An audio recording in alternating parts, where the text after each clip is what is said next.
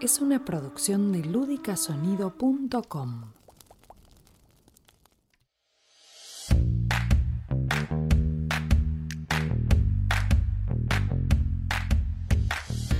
Buenas, ¿qué tal amigos? ¿Cómo andan? Bienvenidos al episodio número 11 de Café Broker, este encuentro virtual que siempre compartimos con los productores de Saurit Román Asesores para charlar acerca de cuál es la mejor forma de asegurar nuestros bienes, las empresas también y sobre todo, como decimos siempre, proteger a nuestras familias. Mi nombre es Nico Epstein y ya les presento a Silvina Ibarra, socia de Saurit Román. Hola Silvi, ¿cómo va? Bienvenida.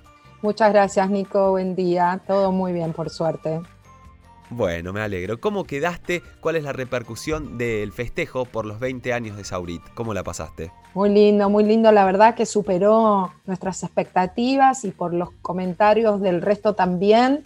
Eh, sabíamos que era algo difícil, un festejo en este, esta nueva modalidad de Zoom, pero hmm. sin embargo pudimos atravesar la pantalla y transformarlo en algo cálido, eh, con gente que nos viene acompañando desde hace 20 años, así que hubo premios, un video sorpresa muy emotivo de una de las compañías que trabajamos, así que súper lindo, muy contenta. La verdad que sí, eh, tuve la oportunidad de ser parte de, esa, de ese festejo, de esa celebración, así que muchas gracias. Algunos también pueden, los que se quedaron afuera, digamos, eh, pueden chusmear en las redes de Saurit eh, algunos de los mejores momentos. Bueno, Silvi, vamos a hablar hoy de algo que viene sucediendo en los últimos años, en las últimas décadas diría, que tiene que ver con la expectativa de vida que se amplió, se estiró, la gente vive más. ¿Cómo afecta eso a los seguros de retiro? Bien, Mira, ahí tenemos dos problemáticas. Una que es a nivel mundial, que tiene que ver con que esto que se alargó, la vida de las personas, es algo mundial. Y después existe la problemática que tiene que ver con la parte financiera, que eso en cada país es diferente, ¿no?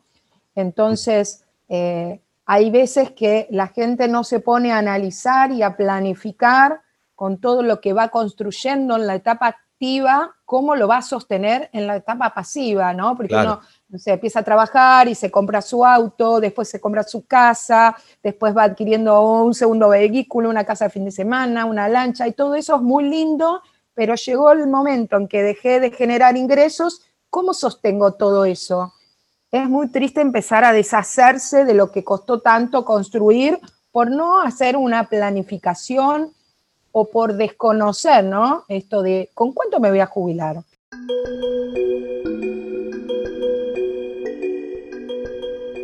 Y en el caso, digamos, de eh, ejemplos concretos, ¿no? Si podés eh, contarnos de algún caso, algún ejemplo, alguna historia con respecto a esto, ¿qué podrías compartir? Mira, te puedo contar el caso de una persona que era un gerente de un diario muy importante y él tenía un sueldo eh, que la verdad es que le permitía vivir muy cómodamente.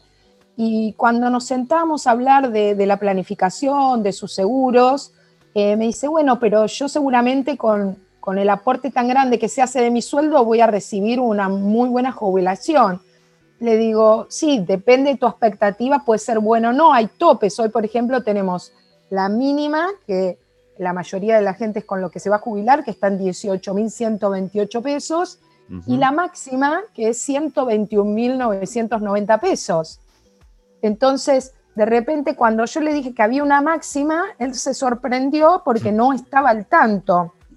Entonces empezamos a construir juntos eh, una jubilación, un retiro privado, cosa de que entre las dos jubilaciones él podría llegar a tener su mismo este, nivel de ingresos.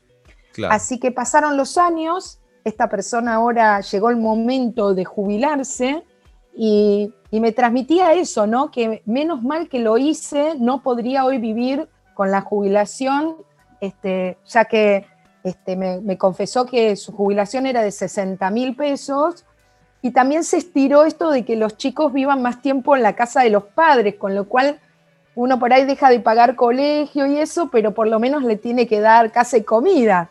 Este, no siempre pueden trabajar y estudiar, que por ahí en otra época era algo normal.